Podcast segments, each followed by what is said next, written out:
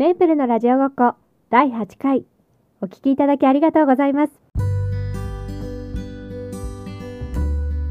この番組ではアメリカ南部の田舎に暮らす駐在妻が英語学習や育児を中心に日々の暮らしの中での気づきやぼやきなどラジオ風におしゃべりしています。Hi everyone! メープルです。少し早いんですが昨日クリスマスツリーを飾りました。去年はアメリカで初めてのクリスマスクリスマスだったんで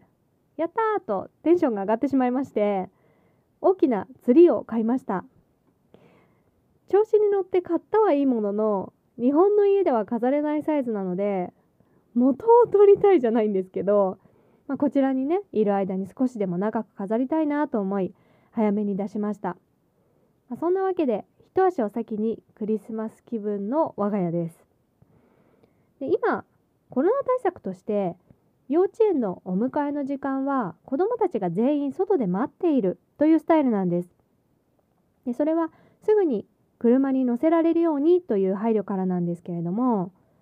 で最近なぜか息子がハリー・ポッターと呼ばれていてで私が迎えに行くとクラスみんなで By Harry Potter っていう大合唱が始まるんです。で、これがすっごく可愛くって、私も気に入ってるんですけど、息子自身もまんざらでもないというか、嬉しそうなんです。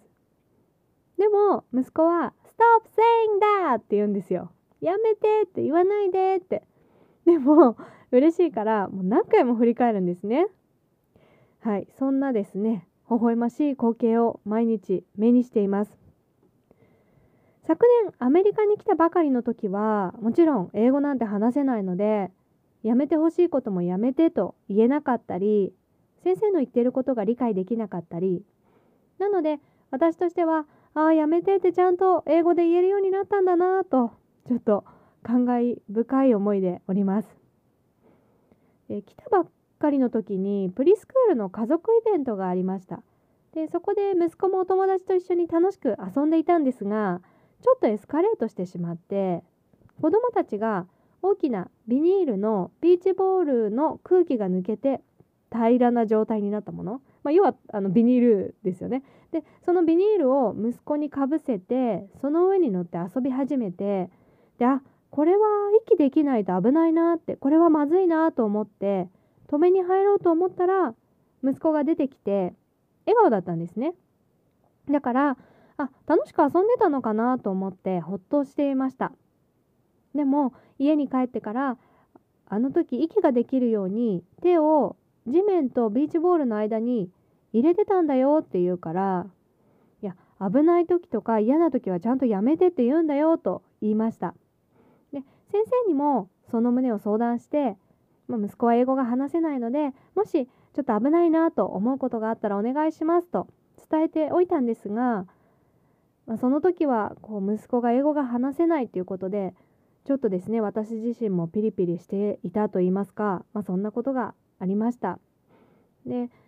まあ、話せないのももちろんなんですけど先生が言ってることが理解できないということもよくあってでプリスクールに通い始めてすぐ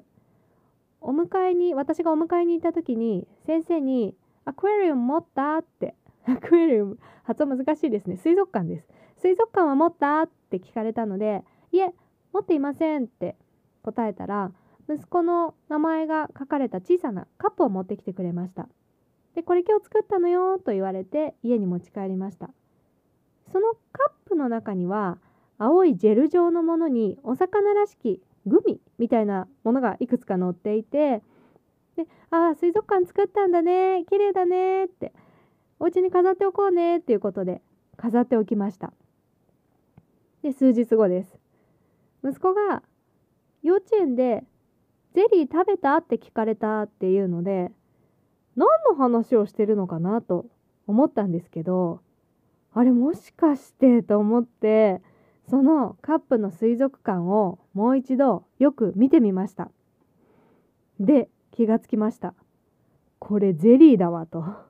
で、お魚はグミっぽいものじゃなくてグミでした。で言われてみればあの時冷蔵庫からカップ取り出してたなって思い出してでももうね数日飾っちゃいましたしもうさすがに食べるわけにもいかないからねあのー、食べ物を粗末にして申し訳ないなと思いつつこっそり捨てました。あの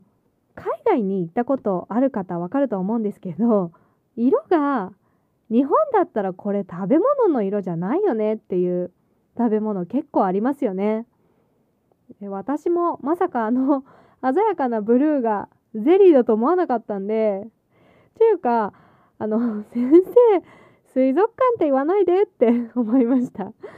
ね、で息子も英語わからないからゼリーを作ってるっていう認識がなかったみたいでわからなかったみたいなんですね。とですね、まあ、そんな息子も今や「Stop saying that」が言えるようになったんだなと日々成長を感じています。はい。というわけで今日は以上です。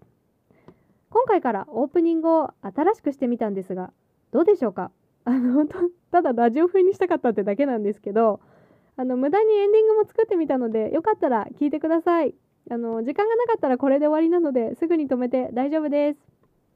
それではラジオごっこお付き合いいただきありがとうございました。次回もぜひよろしくお願いします。Have a good one! 番組への質問リクエストは Twitter、 note、リクエストフォームより受け付けております。番組もしくはエピソードの詳細欄をご覧ください。お聞きいただきありがとうございました。Until next time, bye bye!